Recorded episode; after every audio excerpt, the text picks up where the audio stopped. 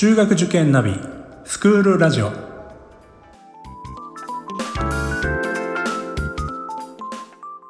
スクールナビゲーターののびるです。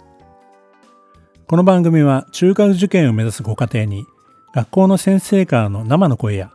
受験に役立つ情報をお届けするラジオです。それでは早速今日の学校の先生よろしくお願いします。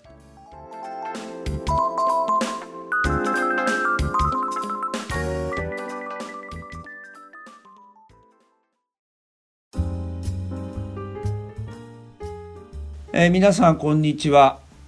宝泉学園中学高等学校理数インター校長の藤春秀です。本日はよろしくお願いします。よろしくお願いします藤先生。お願いします。いつもあの花丸カフェでお世話になってます。ありがとうございます。ええあの毎回出るの楽しみにしてます。またその話は後ほどということで。はい。はい。えー、と今日はですね私の方からあの一つずつちょっとご質問しながら進めていきたいと思います。どうぞよろしくお願いいたします。よろしくお願いします。まずですね先生簡単にですね学校の概要についてですねお話しいただければと思いますが。はい。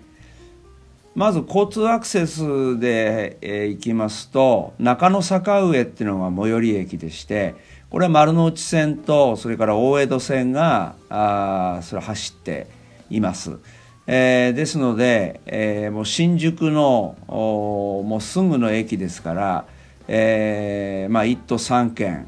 えーどこからでも通えるっていうふうにあの理解していただいていいと思います。で学校の歴史は90年を、まあ、超えておりますが、えー今日の特に中心となる教学部理数インターは、えー次に迎えるのが15期生と、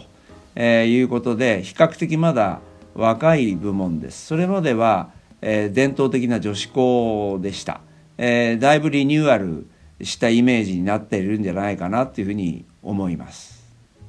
ありがとうございます。あの宝泉さんというとあの宝泉寺はい。がですねあのお近くすぐそばにありますけども、もともとはそういうイメージでこう来たんですけど最近はこのリスインターの方のお話が多くなってきて、まあ、私もこの業界長くてですね、はい。あの本泉さんの躍進ぶりっていうかそういうのをすごくあの目の当たりにしてるっていうところであります。いやありがとうございますでそのリスインターなんですけどそのはい。あのこうリスインターって聞くとあ理数系なのかなとかインターナショナルなのかなっていうふうにはい。感じる方多いと思うんですけど、その点どういうあのこういう意味をつけられてらっしゃるんですか？まあ、あのそういう、まあ、五感に対してなんかこう魅力を持って、えーアクセスしてくださる方がいらっしゃればそれはそれでまたありがたいとは思ってるんですがもともとはあの教育コンセプトっていうつもりで、まあ、名付けたんですね。えー具体的に言うと理数っていうのはまあこれ実はロジカルシンキングっていうことで、まあそういう意味で言うと論理って言ってもいいんですけどもまああの理数の方がキャッチーかなと 思いましてであのインターっていうと、まあ、今の子どもたちからすると例えばインターネットっていうのが身近だろうし、はい。あの大人の方はやっぱり例えばインターナショナルとかですね、はい。えーいうふうなことを思いつくと思うんですがあの私自身としてはあのインタラクションあのインターアクション相互作用双方向性、えーつまりそれってワンウェイじゃないっていう一方的じゃないでそれはコミュニケーションでありプレゼンテーションであるっていう、うん。まあ要はロジカルシンキングに基づく、えーインタラクションっていうのはもう21世紀を生きる、えー子どもたちにとってそれを支えていく大人になる人たちにとっての必須のこれは資質教養なんじゃないかなっていう、なるほど。えー実はそういう意味を込めていたんです。あー。これ今先ほどお話しされたように13年前ですかこの14年前ですね。14年前はい14年前にこの名前を付けになったっていうのは結構早いですよね。早いと思いますね。あの中教審でありますとか、えー学習指導要領っていうのはその後えーに同じようなことを言い出したんで早いと思います。これあのちなみにですね、まあ、あの言える範囲でいいんですけどこの名前をあの考えて付けたのは先生ですか？いや私じゃないです。えー、っと私の上司にあたる、えー、当時の副校長、えー、が、えー、どうだろうかっていうふうに、えー、相談されてきてもう私は大賛成と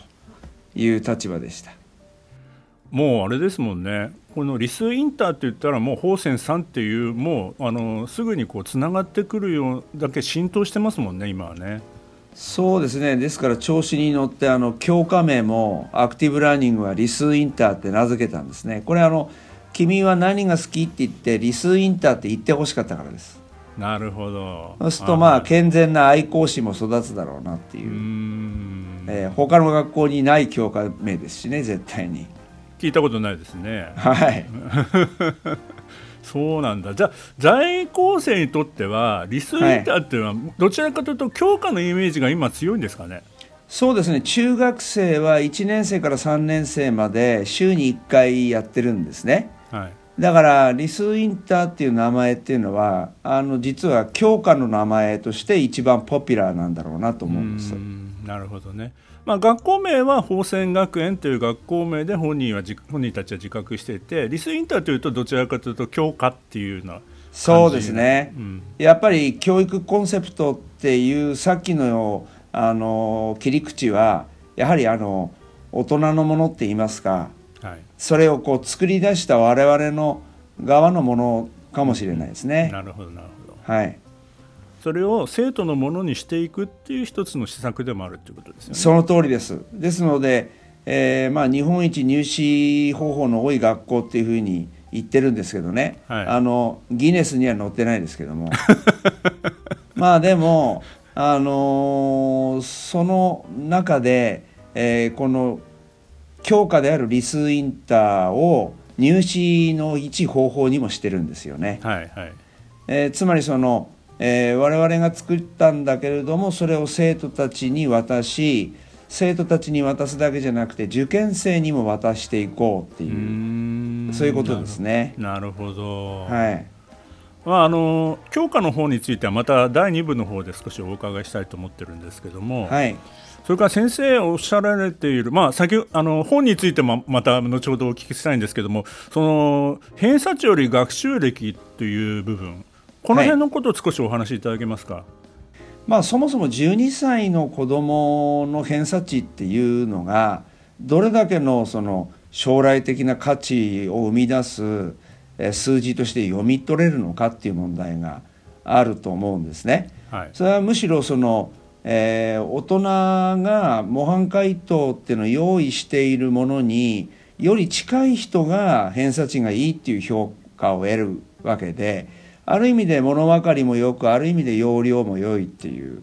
まあ大人にとってあのいい子っていう、えー、まあそういうことは分かるけどっていうただやっぱりあのどれだけのその個性を持っているのかとかそもそもどういう経験を積んで、えー、ここまで生きてきたのかっていうのは一切その偏差値見ても分かんないわけですよね。えー、で我々としてはむしろ今言った個性とか、えー、経験。でそれらがそのその子の学習歴つまり自分はこんな経験をしてきたからこんなものの考え方が大切だと思ったんだとかあるいはこんな失敗をしてきたおかげでこんな教訓を得たんだとか、はい、えー、こういう振る舞いをしたら友達がいっぱいできたんだとかそういうそのまああの大小さまざまな、えー、体験をね、聞いて聞いてっていうふうにこう、えー、見知らぬまあおじさんである我々に 一生懸命喋ってくれるような子っていうのが私にとってはいい子だなっていうふうに思うんですね。えー、えー、ですのでその大人の物差しと違う自分なりになんか一生懸命物差しを、えー、今作って作ろうとしているっていうそこを評価できる入試方法がないかなと思ってまあ、いわゆるプレゼンテーション型の入手方法をいっぱい増やしてきたっていうのが実態なんです。なるほど、はい、そういうことを巡り合いたいなっていうのが、はい、思いなんですね。まああの私はあの学習塾側の人間なんでまあ、はい、あの一つのそのカリキュラム入試に向けた一つのカリキュラムというものを、まあ、子どもたちに学習してもらうという形をとってるわけですけども、えー、まあ、どうしてもそれに合わせなくてはいけない子どもたちは。はい、あのまあ、自分たちがどういう勉強をしてきたかにはかかわらず、うん、まあ、それをまずあの勉強してその学校の入試に自分たちを、まあ、合わせる、まあ、苦しさみたいなものを当然そこには生まれてくるわけですけども、はいはい。まあ、そこで、まあ、あの本当に、まあ、本領発揮というか自分の,、ね、あの力を発揮できる子はいいんだいいんですけども、まあ、はい、たまたまあの、まあ、12歳ですからあのそういう発揮できないケースってもあって。まあ、それによって何かこう自分自身に自己肯定感なくしてしまうとかいうことっていうのはやっぱり受験の一つの弊害だなっていうのはずっと思ってきたんですよね。いやおっしゃる通りだと思うんですね。あの相対評価と絶対評価のバランスっていうのをやはり我々はあの両方とも大切なんだって見てあげないとあのやはりまだあの成熟していない子にとってはかわいそうだと思うんですね。12歳というのは、まあ、あのまだまだその成長過程ではあるし、まあ、差が大きいまだ時期ではあるんですよね。そうですねあのとは言ってもなんかまだこれを身につけてないっていうところにあの大人特に保護者はどうしても気になるんですよね。そうですよね、えええー、だけどその円満完璧な人間っていうのはいないんで、はい、あの何が足りないじゃなくてあの何はおのずと持っているとかあのもしかしたらこの子はこういうところに素敵さを持っているとか、うん、そういうところにやっぱり光を当ててあげた方があのバランスはかえって良くなんじゃないかなっていうふうに思いますけどね。まあ、そういうことがその自分の人生にとっての大きなあの転換期になる可能性もあるということで、はい、まあ、特に中高の時代の、まあ、多感な時期、まあ、自分は将来どうしていきたいんだっていうまあ、そういった時に自分の学校が自分のやりたいことができる学校であってほしいなっていうのはよく思ってますね。私もそう思いますあの学校が目標を決めるんではなくてさまざまな目標を持っている人が集って学校になるっていう方が、まあ、自由で活性化するんじゃないかなと思いますね。あのそういう点ではあのそのこういったリスインターの形を取る前のあのセンさんとその後のホーセンさん入ってくるお子さんというか入学してくるお子さんって変わりましたか？全く変わったと思いますね。あの以前女子校時代は、えー、そもそも中学から入ってくる子っていうのが非常に少なかったっていうのがあります。えー、で高校から入る子たちはそれなりにいたんだけれどもっていう。まあ、で全体おっとりした感じであの学校の文化としては決して、えー、変なものじゃなかったとあの思います。えー、で一方でその,、えー、その女子部がですねあの経営的にちょっと厳しくなってきたと。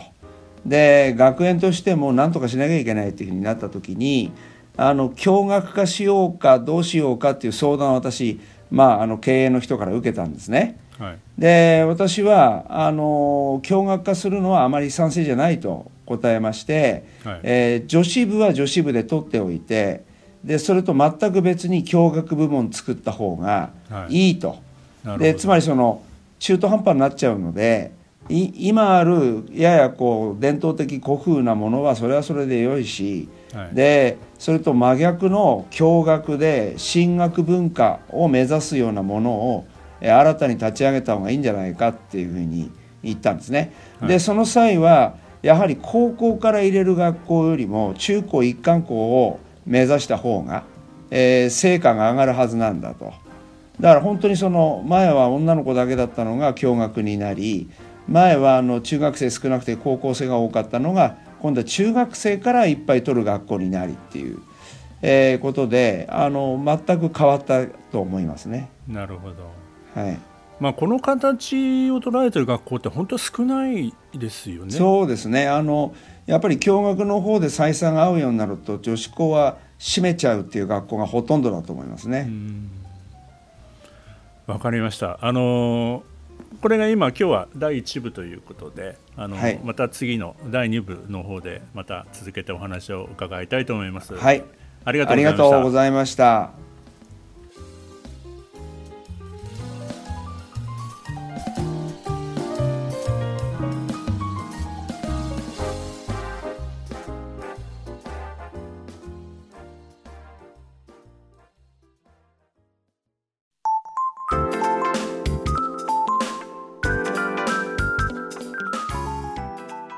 この番組では番組への感想、出演してほしい学校など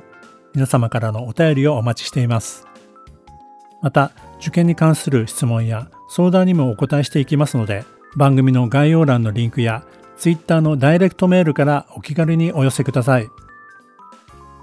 Apple、Amazon、Google、Spotify などの無料のポッドキャストアプリから登録または購読のボタンを押していただくと更新情報が届きますので便利です。それではまたスクールラジオでお会いしましょう。